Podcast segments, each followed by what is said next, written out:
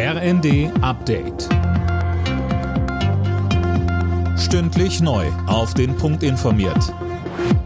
Ich bin Fabian Hoffmann. Guten Abend.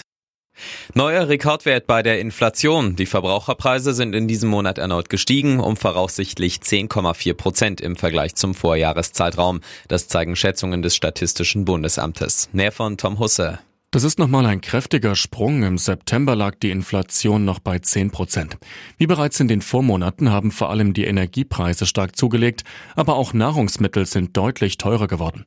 Es gibt allerdings auch gute Nachrichten. So ist die deutsche Wirtschaft von Juni bis September überraschend gewachsen. Das Plus liegt bei 0,3 Prozent im Vergleich zum Vorquartal. Vor allem der private Konsum hat für das kleine Wachstum gesorgt.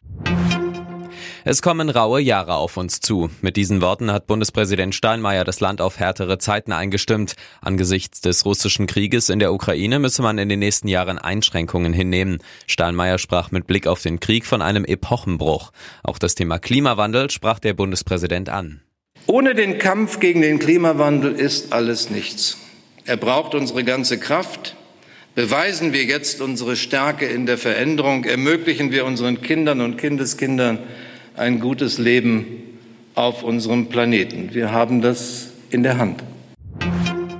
Nach dem Bundestag hat jetzt auch der Bundesrat grünes Licht für den Doppelwumms der Ampel gegeben. Mit dem 200 Milliarden Euro Rettungsschirm sollen die hohen Energiepreise abgefedert werden. Dafür sollen neue Schulden aufgenommen werden, um dann unter anderem die geplante Gaspreisbremse zu finanzieren.